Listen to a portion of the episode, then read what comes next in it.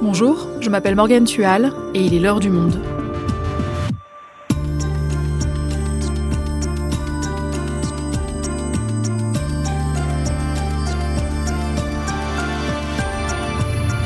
Aujourd'hui, retour sur la tuerie du 23 décembre.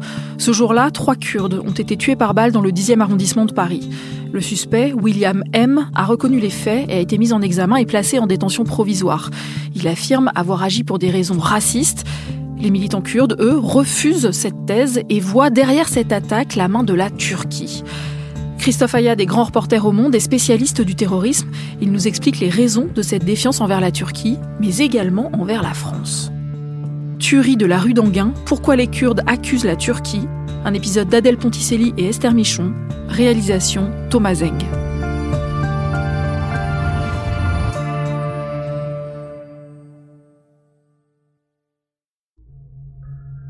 Nous sommes le 23 décembre 2022, devant le centre culturel kurde Ahmed Kaya, au 16 rue d'Anguin, à Paris.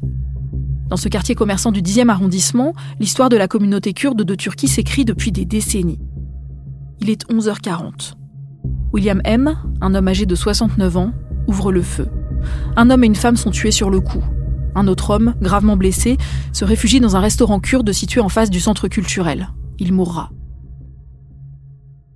Après cette première attaque de sang-froid, le tueur remonte la rue et se rend dans un salon de coiffure fréquenté lui aussi par des Kurdes. Il ouvre le feu et blesse plusieurs personnes. Le patron et des clients du salon parviennent à le désarmer et le maîtrisent. Les policiers arrivent, le menottent et le placent en garde à vue. À ce moment-là, personne ne connaît les raisons qui ont poussé cet homme à commettre ce crime.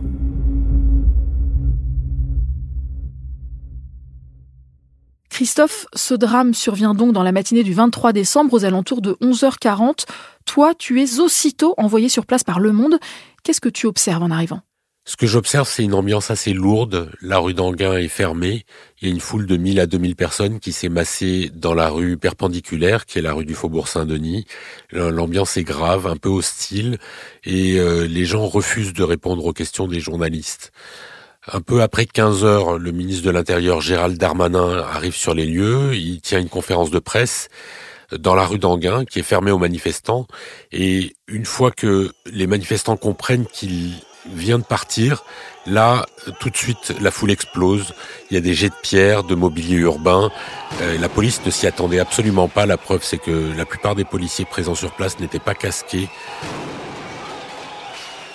Euh, elle a dû faire usage de beaucoup, beaucoup de grenades lacrymogènes pour euh, finir par dissiper la foule. Et pourquoi la colère explose comme ça? La tension est montée au fur et à mesure de la journée parce que dès le début, il y a l'idée que l'État français n'a pas su protéger euh, les Kurdes, mais aussi que la Turquie est derrière cette attaque et qu'elle est responsable de cette tuerie. Alors pourquoi est-ce que la communauté kurde voit dans ce crime la main de la Turquie? D'abord parce que les victimes sont des gens connus euh, au sein de la communauté kurde et que ça paraît pas possible que les tueurs aient agi par hasard. Emine Kara était une combattante, elle avait pris les armes contre Daesh en 2014. Elle avait euh, ensuite euh, émigré en France où elle avait fait une demande d'asile qui lui a été refusée. Le CDKF, qui est le Centre démocratique des Kurdes de France et qui est un peu le paravent du PKK, le Parti euh, des travailleurs du Kurdistan, en guerre contre la Turquie, l'avait nommé responsable du mouvement des femmes kurdes de France, qui est quand même une responsabilité assez importante pour une femme qui venait d'arriver récemment. Et ce jour-là, en plus, Emine Kara était venue au centre pour préparer une réunion sur la des dix ans du triple assassinat de trois militantes qui avaient été euh, tuées dans le même quartier le 9 janvier 2013. Trois corps, trois femmes, toutes abattues d'une balle dans la tête à l'arme automatique. Lorsque la police évacue leurs dépouilles, c'est toute la communauté kurde de Paris qui exprime son désespoir. En quelques heures à peine, ils sont des centaines à avoir convergé ici, dans cette rue très fréquentée, Là où la nuit dernière, au premier étage de cet immeuble, les trois corps ont été retrouvés. Et les autres victimes, elles étaient aussi des membres importants reconnus de la communauté kurde? Oui, alors surtout le chanteur Mir Perwer, qui était un chanteur de 29 ans, qui est arrivé en France euh, il y a deux ans. Il avait été condamné à une peine lourde de prison en Turquie. Il avait pu, euh, lors de l'une de ses libérations, s'échapper et émigrer clandestinement vers la France. C'est quelqu'un qui avait été condamné pour avoir chanté en kurde, des chants nationalistes notamment. Il vivait de petits boulots, euh, notamment dans le bâtiment, mais il était assez connu dans la communauté parce qu'il chantait à tous les mariages, les enterrements, les fêtes. La troisième victime était un vieil habitué, il s'appelait euh, Abdulrahman Kizil. C'est quelqu'un qui fréquentait le centre culturel kurde, qui venait euh, tous les jours à la cafétéria. C'était un militant de la cause kurde. Toutes ces coïncidences, le fait euh, de viser des personnes importantes, de viser le centre culturel kurde, un jour de préparation de commémoration, mais aussi de s'attaquer ensuite à un salon de coiffure kurde, alors qu'il y a d'autres commerces d'autres origines dans la même rue, a fait tout de suite penser à la communauté kurde qui n'avait pas de hasard. Et rapidement, on en apprend un peu plus sur le parcours du tueur et se profile l'hypothèse d'un crime raciste. Mais cela ne convainc pas la communauté kurde qui se retrouve le lendemain de la tuerie pour une manifestation à Paris. À la tribune, les déclarations se succèdent, dont celle de la porte-parole du CDKF, Berivan Firat. On essaye de nous faire croire qu'il s'agit d'un assassinat raciste, qu'il s'agit d'un assassinat commis par un déséquilibré. Il est hors de question d'accepter une telle qualification. Rien que le fait de s'attaquer au centre démocratique kurde, c'est un acte politique, une action politique, un assassinat politique. Christophe, toi, tu te rends sur place pour couvrir cette manifestation. Quelle est l'atmosphère? C'est une atmosphère d'émotion euh, très très forte et, de colère aussi. Il y a beaucoup de drapeaux kurdes, euh, beaucoup de drapeaux à l'effigie de Abdullah Öcalan, qui est le fondateur et le chef du Parti des travailleurs du Kurdistan, du PKK, qui est emprisonné en Turquie. Ça ressemble autant à une commémoration qu'à un meeting politique. Euh, il y a des gens qui sont venus de Belgique, d'Allemagne, du Royaume-Uni. Par contre, ce qui est notable aussi, c'est qu'il y a très peu de Français non kurdes. C'est essentiellement une manifestation communautaire. Du côté des représentants du CDKF, comme on a pu l'entendre, il y a la demande de faire la vérité sur l'assassinat de la rue d'Anguin, mais aussi sur le triple assassinat de la rue Lafayette, qui remonte à 2013. Donc c'est ces deux revendications qui se collisionnent un petit peu. Et puis là-dessus, il y a des hommes politiques comme Jean-Luc Mélenchon qui est venu par solidarité, mais qui a aussi jeté un peu un soupçon de complot et qui, sans directement mentionner la Turquie, la vise dans ses propos. D'après notre expérience, d'après nos connaissances, nous pensons qu'il n'y a pas de hasard hier et que ce qui s'est produit est un acte terroriste qui visait des militants politiques.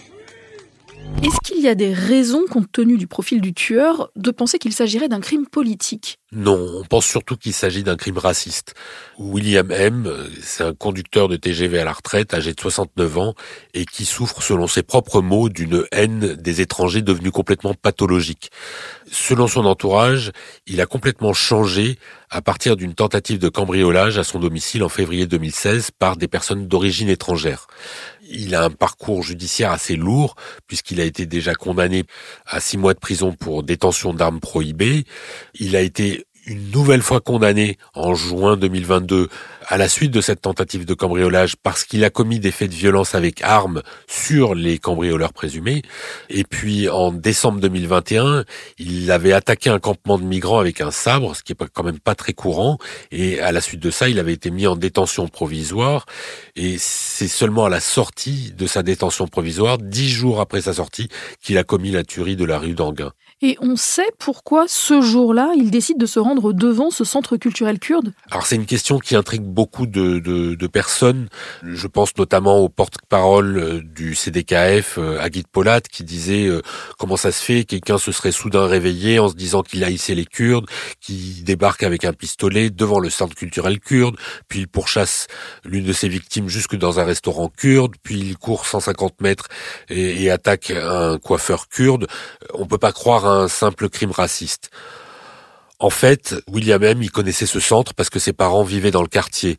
Il avait fait une fixation sur les Kurdes. Il leur reprochait notamment de ne pas avoir achevé tous les combattants de Daesh qu'ils avaient capturés lors de la guerre en Syrie. Ce qui est sûr, c'est que William M, il voulait commettre un massacre sur des étrangers, et le matin même, il s'était rendu, non pas au centre culturel kurde, mais à Saint-Denis, où euh, il voulait attaquer le marché. Euh, il se trouve qu'il a débarqué trop tôt, qu'il n'y avait pas assez de monde, qu'il estimait que ses vêtements ne lui permettaient pas de recharger ses armes assez rapidement, et il a renoncé, et donc l'attaque du centre culturel kurde, c'est une cible de repli. Et donc aujourd'hui, un peu plus de dix jours après les faits, maintenant qu'on connaît les déclarations du tueur et son passif, au sein de la communauté kurde, on ne croit toujours pas à la version du crime raciste. Bon, d'abord, il faut comprendre un aspect important dans la communauté kurde, c'est que c'est une communauté qui ne se reconnaît pas dans les cibles traditionnelles du racisme français. C'est une communauté qui n'est pas arabe, qui ne se voit pas comme arabe, qui est très peu pratiquante, qui ne se voit pas comme musulmane, et donc qui comprendrait pas qu'un auteur euh, raciste euh, s'attaque en particulier à elle. La deuxième chose, c'est que les Kurdes, ils raisonnent pas en termes de politique française. Leur grille de lecture, elle est en prise directe avec ce qui se passe en Turquie et au Moyen-Orient. Elle est formée par des gens qui ont échappé à une violence terrible en Turquie et qui ont émigré, que ce soit dans les années 80 ou beaucoup plus récemment depuis 2015.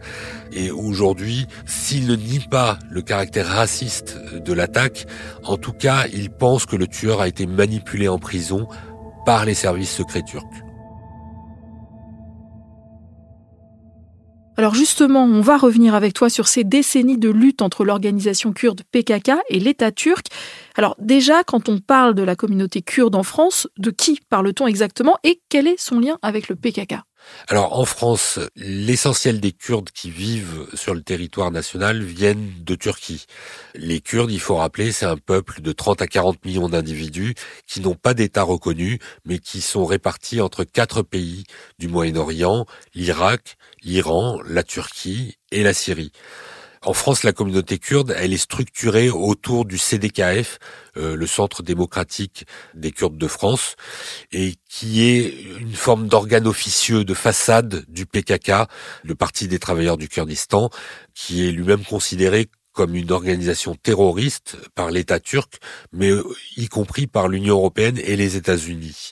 Le PKK est en conflit avec la Turquie depuis des décennies. Et quelles sont les origines, les raisons de ce conflit? Le PKK est né en 1978 au départ euh, sur une revendication d'autonomie et euh, de reconnaissance de la culture kurde face à l'absence de réponse de l'État turc. Il s'est radicalisé et à partir de 1984, il s'est lancé dans la lutte armée en attaquant euh, des convois de soldats, des policiers, en menant des manifestations de rue dans le sud-est du pays.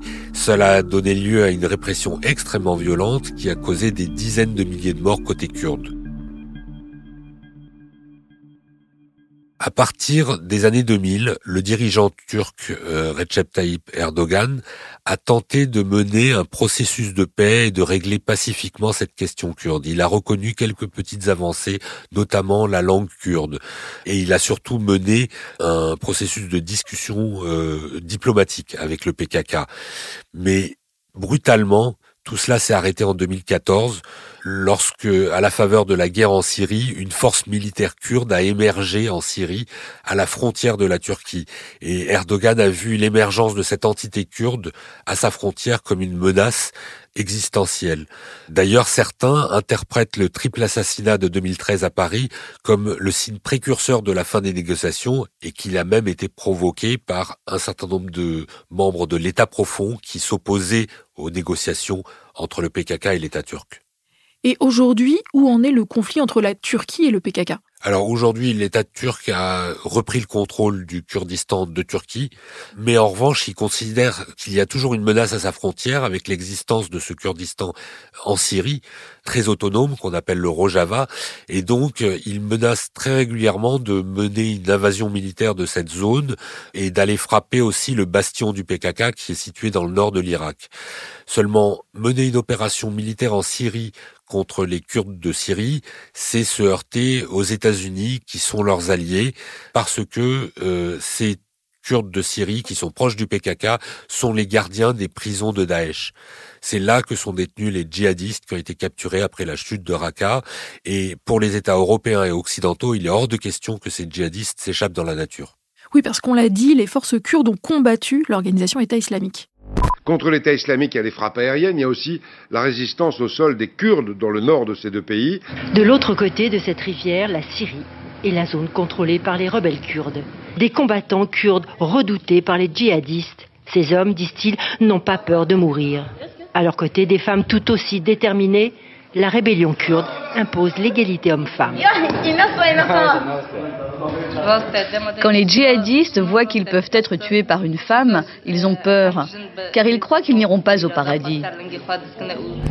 Parmi ces forces, il y a des membres du PKK. Or, tu viens de nous dire que le PKK était considéré comme une organisation terroriste par l'Europe. Oui, c'est tout le paradoxe. Les Kurdes du PKK ont été nos alliés, les alliés principaux de la coalition internationale contre Daesh. C'est eux qui ont formé des troupes au sol alors que les pays occidentaux ne voulaient pas envoyer de soldats dans cette zone, euh, qui était déjà assez compliquée comme ça. Et en même temps, l'Union européenne refuse toute reconnaissance au PKK et au contraire le traite même euh, comme une organisation terroriste. Pourquoi? Parce que en fait, la Turquie est un partenaire essentiel de l'Europe. Euh, la Turquie contrôle tous les flux de migrants venus d'Afghanistan, d'Iran, de Syrie qui pourraient un jour débarquer en Europe, et c'est elle la gardienne de ces euh, migrants. C'est aussi euh, par là que transitent les gazoducs venus d'Asie centrale. Donc, on peut pas, lorsqu'on est européen, se fâcher définitivement avec la Turquie et reconnaître le PKK, c'est se fâcher définitivement avec la Turquie. Donc la France doit ménager en même temps les Kurdes proches du PKK et la Turquie et la communauté kurde se retrouve prise en étau. La France, elle est entre deux alliés qui se détestent et qui sont susceptibles et qui sont très agressifs. Donc c'est tout le problème de cette communauté kurde qui est aujourd'hui euh, enserrée dans un triangle qui est formé par les intérêts diplomatiques turcs, le mouvement kurde et l'État français. C'est toujours un équilibre précaire dans lequel elle est obligée de se mouvoir avec en tête la géopolitique du Moyen-Orient. Donc on vient de le voir, la communauté kurde se méfie de la Turquie, mais aussi de la France. Pourquoi? En fait, il y a une défiance surtout envers la justice et la police française. D'abord sur la justice, parce que le triple assassinat de 2013 n'a toujours pas été élucidé. Alors la lumière n'a pas été complètement faite. On connaît l'auteur des faits. Il s'appelle Omar Gunei. Le problème c'est qu'il est mort en détention avant que n'ait pu avoir lieu son procès. Aujourd'hui, on sait qu'il avait été infiltré dans les milieux kurdes alors qu'il avait un passé de nationaliste turc et on sait par des enregistrements compromettants qu'il avait des liens avec les services turcs. Mais ce qu'on ne sait pas et ce qu'on n'a pas, ce sont les enregistrements, les écoutes réalisées par les services français qui prouveraient qu'il avait euh, ces liens et qu'il a reçu des ordres directs d'Ankara. C'est ça que les Kurdes réclament et c'est ça que l'État français ne veut pas déclassifier pour ne pas rompre ses relations diplomatiques avec la Turquie. Et sur la police? Ben, la, police française, jusqu'à très récemment, jusqu'à la tuerie de la rue d'Anguin, elle ne menait pas de garde statique devant les lieux culturels euh, kurdes notamment parce que euh, ça aurait été une forme de reconnaissance du PKK, ce que la Turquie n'aurait absolument pas supporté. Et dans une tribune publiée dans Le Monde le 29 décembre, un collectif de personnalités politiques et associatives demande justice et protection pour les Kurdes. Il exige notamment de lever le secret défense sur ce triple assassinat de 2013. Est-ce que la tuerie de fin décembre peut faire avancer ce dossier-là? Ça reste à voir. Le juge d'instruction actuel est quelqu'un de très opiniâtre, très actif, et il faut espérer qu'un jour il puisse clôturer cette affaire en renvoyant des personnes devant la justice, mais ça serait pas la première fois que des instructions restent ouvertes comme ça pendant des décennies sans connaître de solution.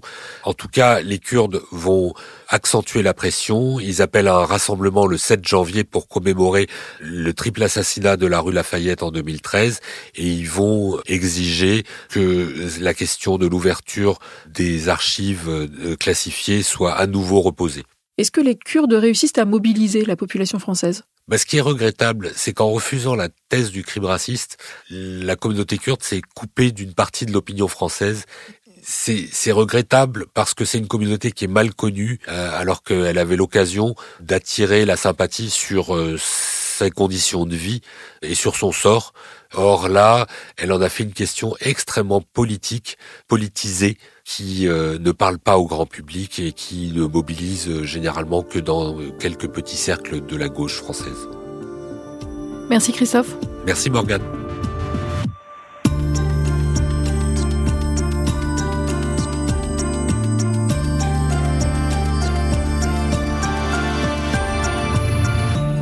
Si vous souhaitez en savoir plus sur cette affaire, vous pouvez aller consulter tous les articles de Christophe Ayad en vous abonnant sur notre site lemonde.fr.